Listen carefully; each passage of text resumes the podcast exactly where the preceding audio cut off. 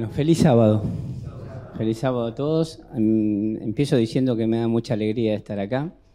Em, también me pone nervioso estar acá parado. Siempre digo que no soy un gran predicador, pero me gusta hablar de Dios. Y mm, como contaba Orlando, me gusta hablar de Dios por la calle también, arriba del colectivo, en el negocio cuando atiendo. Yo trabajo con Orlando y, eso me da gran felicidad, me emociona un poco. Eso me da gran felicidad y contaba un poquito Orlando lo que me había pasado, lo voy a contar un poquitito así.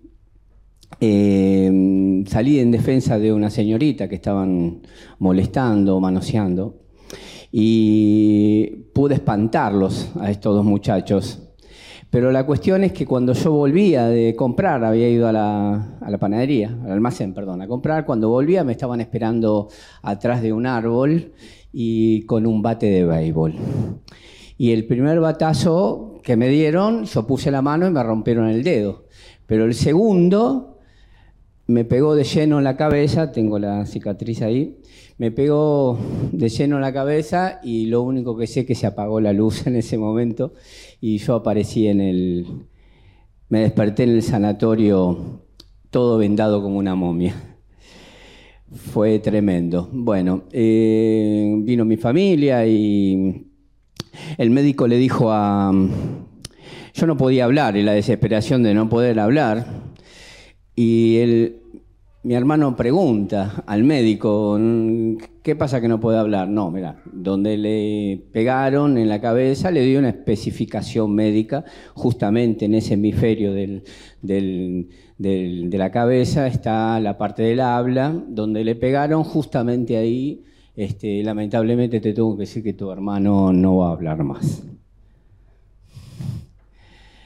yo lo escuchaba todo. Así que para mí fue un momento tremendo, bueno, tremendo de llanto y de, desesperación. Eh, escribía, lo que tenía que decir lo escribía, hablaba con mi hermano, con mi familia que había venido, se lo escribía en un papel para ellos me preguntaban y yo lo escribía en un papel, no podía hablar y, hacía el esfuerzo. Y es peor, cuando se hace el esfuerzo es peor, no podía, no, no estaba mudo. Y le dijo el médico, bueno, yo acá te muestro la tomografía y fíjate que donde le pegaron, bueno, estuvo a dos centímetros que lo podían haber matado, pero dice, da gracias que perdió el habla.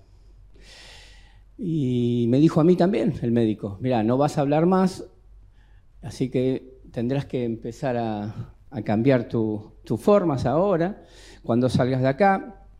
Y, nada, quizás lenguaje de señas me dijeron tenés que hacer.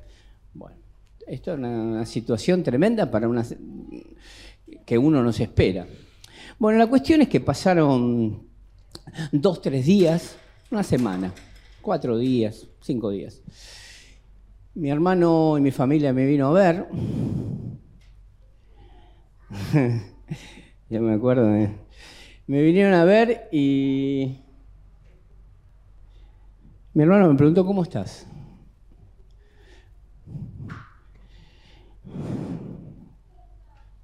Me acuerdo.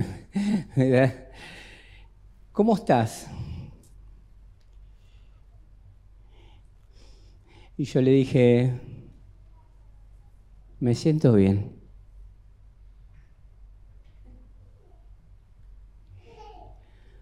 ¿Hablaste? me dijo. Y yo empecé a hablar.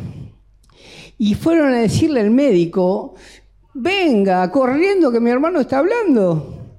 No puede ser, dijo el médico. Yo lo escuchaba. No puede ser, dijo el médico. Sí, sí, está hablando. No, no puede ser. Es imposible. Venga que está hablando.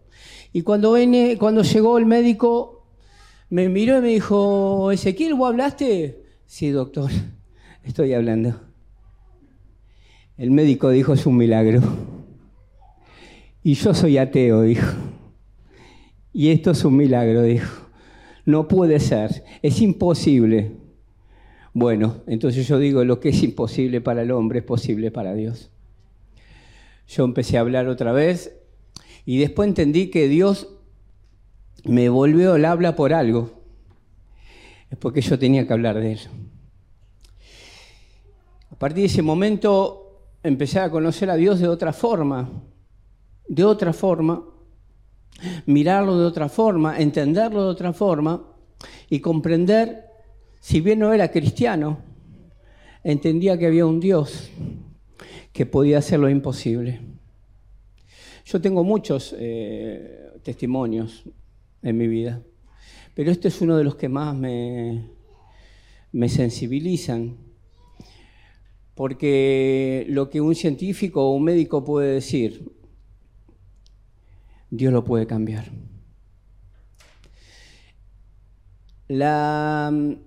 A partir de ese momento, bueno, después yo algún momento con más tiempo voy a contar cómo conocí a Dios, de qué forma lo conocí a Dios. Pero siempre digo que eh, creía en Dios aunque no lo conocía. Creía en Él, sabía que había un Dios, sabía que cumplía sus promesas, pero yo no lo conocía, pero sabía que existía, que estaba.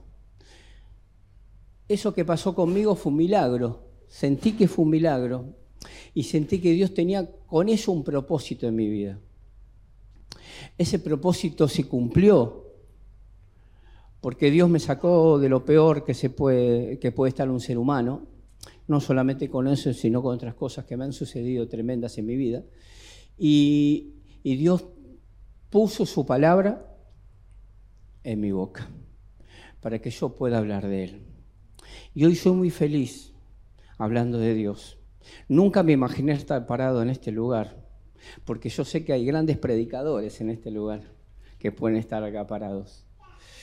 Y, y, lo dije cuando me dijeron si quería predicar la palabra de Dios, yo dije, pero no, Orlando, con tantos buenos predicadores que hay en la iglesia, ¿a mí? Sí, a vos. Y yo estoy acá hoy hablando de Dios y la felicidad que me da hablar de Dios. Porque yo conocí esta iglesia, en realidad yo conocí a muchos hermanos acá, que algunos los veo, otros no están. Los conocí en la época de pandemia, cuando era todo virtual y, cultivé una gran amistad con esa gente, con estos hermanos y con esta iglesia, que yo siempre digo que esta es mi segunda casa. Cuando yo soy, pertenezco a la iglesia de, Mar del Plata, y cuando hablo de la iglesia de Olivos se ponen celosos. Te la pasas hablando de Olivos vos. Bueno, esto, esto es mi, esta es mi segunda casa. Y cuando sabía que tenía, supe que tenía que venir acá, primero nervioso con todo esto, estar frente a un público no es... Yo a veces hablo en la calle, me gusta hablar, hablo con uno, hablo con dos, hablo con tres, hablo con otro arriba del colectivo, hablo con alguno, me encuentro en una esquina, pero nunca con tanta gente. Entonces esto me pone un poco nervioso. Eh, pero yo sabía que venía acá y ya viniendo para acá venía con Orlando, que me trajo él, venía con una gran felicidad. Para mí es un placer estar acá, es un gusto de ver gente que quiero tanto, que aprecio tanto, y que, y que también decirles que lloro por cada uno de ustedes, por cada uno de ustedes. Cada día me acuerdo mucho de esta iglesia, me acuerdo mucho de su gente de esta iglesia, y me acuerdo de muchos de los que están acá constantemente, inclusive tengo contactos con muchos de, esta iglesia de Olivos. Así que bueno, eh, este era un poquito comentar mi, experiencia, lo que había pasado en esta situación que contó Orlando, que fue tremenda para mi vida, pero Dios me devolvió otra vez el habla y cuando me volvió el habla yo dije, lo único que puedo hacer y lo más importante que debo hacer es hablar de Dios. Em, ¿Yo puedo seguir? Bueno, Quiero decirles que mm, vi un cartel cuando venía para acá, vi un cartel que decía, si crees, crees, eh, pueden pasar cosas imposibles. Y yo le agregaría a ese cartel, si crees en Dios, pueden pasar cosas imposibles. Un cartel que vi en la calle, maravilloso. Esto es un poco mi prédica o mi sermón, habla un poco de quererle a Dios La pregunta sería, ¿le crees a Dios en las situaciones más difíciles? Y a veces no. A veces le creemos a Dios, hablo por mí siempre. Le creemos a Dios cuando las cosas marchan bien, cuando las cosas van sobre ruedas, cuando todo va encaminado como nosotros queremos que vaya encaminado, le creemos a Dios.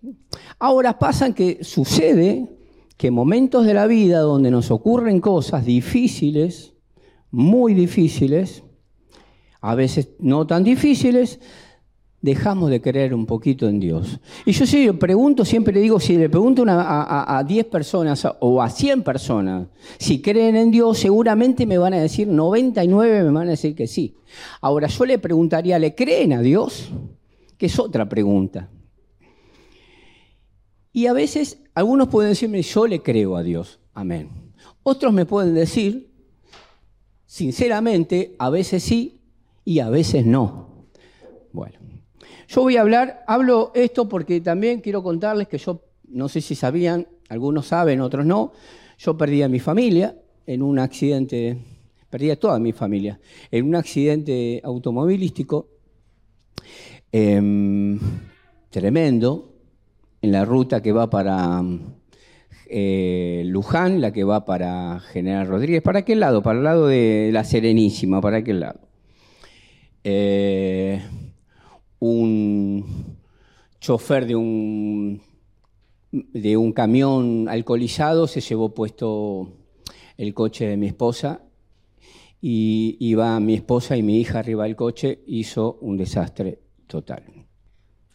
A partir de ese momento mi vida cambió.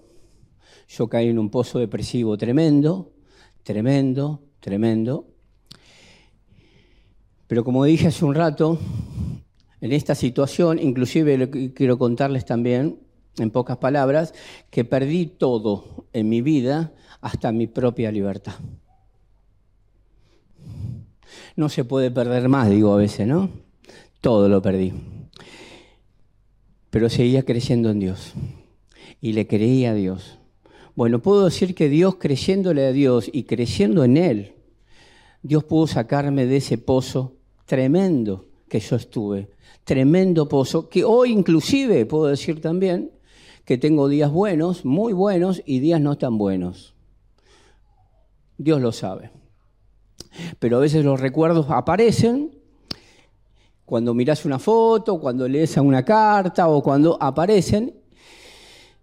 Pero mm, siempre cierro los ojos y digo, Señor, yo creo en vos. Y automáticamente el Señor pone en mi mente la tranquilidad y la paz para seguir adelante. Yo quiero hablar, hablo de esto porque justamente quiero hablar de algunos intérpretes en la Biblia que le creyeron a Dios. Y en peores circunstancias, en circunstancias de muerte, tremendas. Me voy a poner los anteojos porque no veo muy bien sin anteojos. Quiero hablarles, quiero hablarles de dos varones que creyeron a Dios en la peor circunstancia que puedan imaginar, porque veían la muerte delante, pero además importante Dios. Si ustedes me acompañan, yo quiero ir al libro de números, en el capítulo 13. Después les voy a contar que hubo varios en la Biblia que le creyeron a Dios en circunstancias muy difíciles también.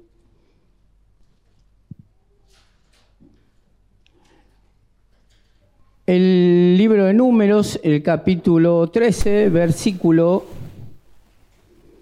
1. Versículo 1. ¿Se lo tienen todos? Amén. Dice la palabra de Dios, el título es Misión de los dos espías. Dice, y Jehová habló a Moisés diciendo, envía a tus hombres que reconozcan la tierra de Canaán, lo cual yo doy a los hijos de Israel. De cada tribu de sus padres enviaréis un varón, cada uno príncipe entre ellos. Y Moisés los envió desde el desierto de Parán conforme a la palabra de Jehová, todos aquellos varones eran príncipes de los hijos de Israel. O sea, había que enviar uno de cada tribu y estos que Dios, que elige Moisés, también conocían a Dios. Solamente dos fueron los que creyeron, pero acá dice que iba uno de cada tribu. Los demás también conocían a Dios. Entonces, seguimos leyendo y dice, en el capítulo, en el versículo 17, dice, los envió pues Moisés a reconocer la tierra de Canaán, diciéndoles, subid aquí al Negevet y subid al monte. Y observar la tierra como es, y el pueblo que la habita, si es fuerte o débil, si poco o numeroso. Como la tierra habitada, si es buena o mala, y cómo son las ciudades habitadas, si son campamentos o plazas fortificadas, y cómo es el terreno, si es fértil o estéril, si hay árboles o no, y esforzados y tomar del fruto del país. Ahora, más adelante, dice en el versículo 25, y volvieron a reconocer la tierra, de reconocer la tierra, al fin de 40 días. Y anduvieron y vieron a Moisés y a Aarón y a toda la congregación de los hijos de Israel en el desierto de Parán, en Cadés, y dieron información a ellos y a toda la congregación. Y les mostraron el fruto de la tierra. Evidentemente era una tierra fértil que Dios le iba a regalar a ellos, así que el fruto también era fértil. Y le contaron diciendo, nosotros llegamos a la tierra a la cual nos enviaste, la que ciertamente fluye leche y miel, y este es el fruto de ella. Mas el pueblo, acá empiezan los inconvenientes, mas el pueblo que habita aquella tierra es fuerte y las ciudades muy grandes y fortificadas. Y, también, fortificadas. y también vimos allá a hijos de Anac. Después vamos a ver qué son los hijos de Anac, que eran gigantes. Eh, dice, Amalek habita el Negev y el Eteo y el Jebuseo y el Amorreo habitan en el monte y el Cananeo habita junto al mar y a la ribera del Jordán. Acá empieza la primera palabra. Entonces, Caleb hizo callar, primer varón que le creyó a Dios. Entonces Caleb hizo callar al pueblo delante de Moisés y dijo, subamos luego y tomemos posesión de ella, porque más podemos nosotros que ellos. Eso es creerle a Dios. Más los varones, acá aparecen los varones que también habían ido, más los varones que subieron con él dijeron, acá está la primera palabra, no. No podremos subir contra aquel pueblo porque es más fuerte que nosotros. O sea, lo que veían, no veían la promesa de Dios, veían el pueblo que era más fuerte. Y hablaron mal, dice, entre los hijos de Israel de la tierra que habían reconocido diciendo, la tierra por donde pasamos para reconocerla es tierra que traga a sus moradores. Y todo el pueblo que vimos en medio de ella son hombres de gran estatura. Justamente estamos hablando de esto, ¿no? Los, eh, de Anac, gigantes. También vimos allí gigantes, acá aparecen, de estatura, dice, eh, también vimos allí gigante de hijo de Anac, acá aparecen, y raza de los gigantes, y éramos nosotros, a nuestro parecer, como langostas, y así le pareció a ellos. Ahora, en el versículo, el capítulo 14, versículo 6, acá contestan dos varones que le creyeron a Dios. Dice 14.6, y Josué, hijo de Num, y Caleb, hijo de Jefone, que están, que están en los que habitan, los que habían reconocido la tierra, rompieron sus vestidos y hablaron a toda la congregación de los hijos de Israel diciendo, la tierra por donde pasamos para nosotros, para reconocerla, es tierra de gran manera buena. Y si Jehová se agradare de nosotros, Él nos llevará a esta tierra y nos las entregará tierra que fluye leche y miel. Convicción. Yo ahí hablo de convicción. Le creían a Dios. A pesar de lo que veían, le creían a Dios. Como también le creyó David, como también le creyó Daniel, como también le creyó en tantos intérpretes de esta Biblia maravillosa. Creerle a Dios en una circunstancia tan difícil como esa, quizás hoy en día nosotros sería difícil, muy difícil, muy difícil. Si a veces no creemos algunas circunstancias pequeñas, en algunas pequeñas, ya empezamos a dudar, imagino una situación tan grande como esta. Ahora estos varones creyeron a Dios, realmente creyeron a Dios y pusieron sus ojos en Dios. Quiero contarles, quiero contarles también un poquito palabras que han dicho algunos de estos intérpretes. Con esas palabras mostraron creerle a Dios y solamente a Él. En el libro de Primera de Samuel, David habla unas palabras maravillosas. Primera de Samuel, eh, Primera de Samuel, acá está.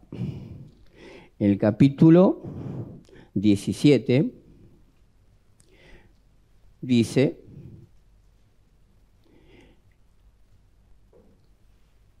capítulo 17, versículo 45, dijo David. Entonces dijo David al filisteo, tú vienes a mí con espada y lanza y jabalina, mas yo vengo a ti en el nombre de Jehová de los ejércitos, el Dios de los escuadrones de Israel a quien tú has provocado.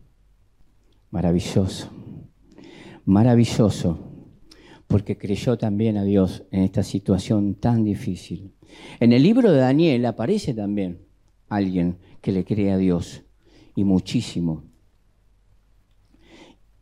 Y si vamos al libro de Daniel, dice en el libro de Daniel, en el capítulo 3, versículo, a ver, capítulo 3, acá lo tengo, versículo 17. Dice textuales palabras Daniel. He aquí, he aquí nuestro Dios a quien servimos puede librarnos del horno de fuego ardiendo y de la mano, oh rey, o de la mano tú, tu mano, rey, nos librará y si no, dice, sepas hoy, rey, que no serviremos a tus dioses, ni tampoco adoraremos la estatua que tú has levantado. Amén. Otro varón que le creyó a Dios de una forma, en una situación tan difícil como esta. También podemos hablar de los tres que, que los pusieron en el horno de fuego. También le creyeron a Dios, aunque iban literalmente a la muerte. Cuenta la historia, la conocen seguramente, que el horno se calentó diez veces más y que adentro del horno aparecía alguien más, que no eran ellos tres, sino eran cuatro. Un ángel de Dios apareció ahí. Entonces, esta, eh, eh, esta, mm, esta prédica o este sermón o esta charla, diría yo, de Dios, a veces también Dios sabrá para quién es, Dios conocerá para quién es, porque alguno me puede decir, no, no, yo, creo absolutamente todo el tiempo en Dios, el 100%, los siete días de la semana, bueno, amén. Pero quizás no todos les suceda esto. Quizás hay, hay hermanos, inclusive hermanos cristianos, que también dudan a veces y que también creyeron a Dios en un momento y después dejaron de creer un poco. siempre digo que cuando predico hablo de la palabra de Dios, primero hablo de mí, porque a mí me ha sucedido. Ahora, esta prédica y esta charla, que yo me da tanta alegría hacerla con ustedes, es nada más que para que podamos a veces reflexionar y entender que muchas situaciones, nos pasa con Orlando a veces también, que nos podemos a charlar y, y, nos ponemos a pensar en pequeñeces que ocurren y, dónde está Dios con esta. Dios está siempre, todo el tiempo. Todo el tiempo, Él es fiel, está todo el tiempo, su palabra siempre está con nosotros, su amor siempre está con nosotros, su misericordia siempre está con nosotros, su paciencia también siempre digo que está con nosotros, es paciente con nosotros también.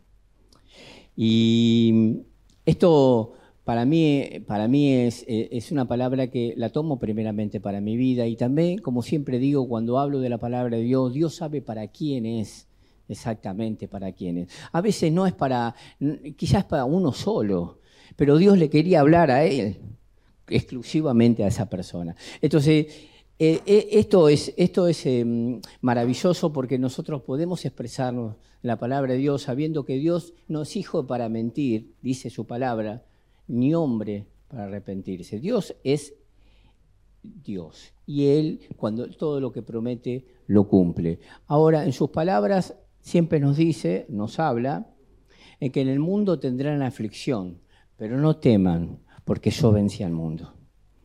Y esas palabras tienen que calar muy profundo y hondo en nuestro corazón para poder creerle en todas las circunstancias que nos ocurren de la vida, así sean pequeñas, así sean grandes. Dice que dice que el otro día me contaba un hermano que yo dejé de ir a la iglesia porque le pedí a Dios varias cosas que no se me cumplieron. Entonces yo le dije, hay una cosa muy importante, Dios no es una lámpara de Aladino, que la frotás y le pedís tres deseos y se van a cumplir. Dios sabe cuándo, cómo y en qué momento te va a dar lo que necesitas. Quizás si no te dio lo que necesitas o lo que pedís es porque tampoco era lo que Dios quería para vos. Nosotros a veces pedimos a Dios que se haga tu voluntad, pero también a veces pues, después nos ponemos a pensar, prefiero que haga la mía también. Y si hace la mía, mejor, porque yo vengo pidiendo cosas que para mí son importantes, pero las cosas que para nosotros creemos que son importantes no lo son para Él. En momentos difíciles de nuestra vida empezamos a dudar y empezamos a pensar y ya nos damos la vuelta y miramos para atrás y eso es justamente lo que Dios no quiere. Dios quiere que confiemos en Él, que lo escuchemos, que leamos su palabra todo el tiempo, que creamos en Él, que cada cosa que nos diga es para nuestro bien, porque tenemos un Dios amoroso. Quiero agradecer esta oportunidad que he tenido para hablar de Dios. Como ya les dije, no soy un gran predicador, pero me gusta hablar de Él. Y quiero y espero que en algún momento, quizás en algún momento, pueda volver a charlar de Dios con ustedes. Me voy, me vuelvo el fin de semana, el domingo a Mar del Plata, y me llevo un gran recuerdo de ustedes, grato, con gran felicidad, con gran amor. Voy a comentar un poquito de esto en la iglesia de, de Mar del Plata que estuve con ustedes, pude traer su palabra, la palabra de Dios, pude charlar con ustedes, pude estar acá, frente a ustedes. Y seguramente la iglesia de Mar de Plata va a orar por cada uno de ustedes también. Quiero darles gracias de corazón y decirles que los quiero muchísimo. Y pedirles que también oren por mi vida.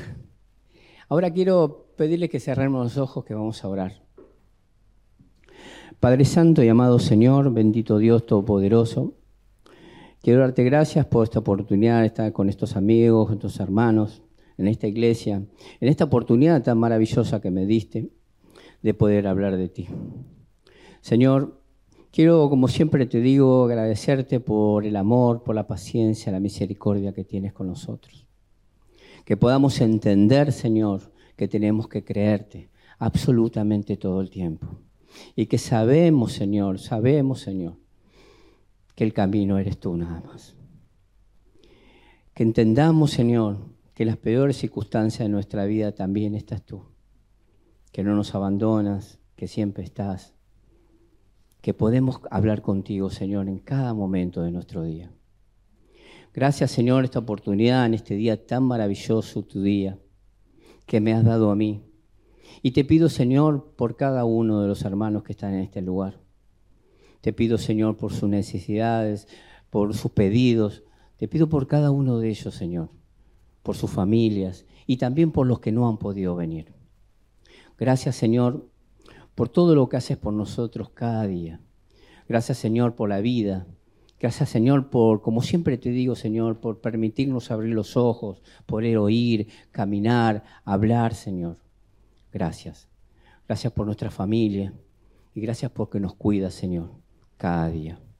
Señor, te pido que bendigas a cada uno de nuestros hermanos, que los acompañes en este día, Señor, a cada una de sus casas, que tu presencia, como ha hecho Moisés, Señor, tu presencia vaya siempre delante de ellos. Gracias por todo, Señor, y todo te lo he pedido sin merecerlo, Señor, en el bendito nombre de Jesús. Amén. Amén.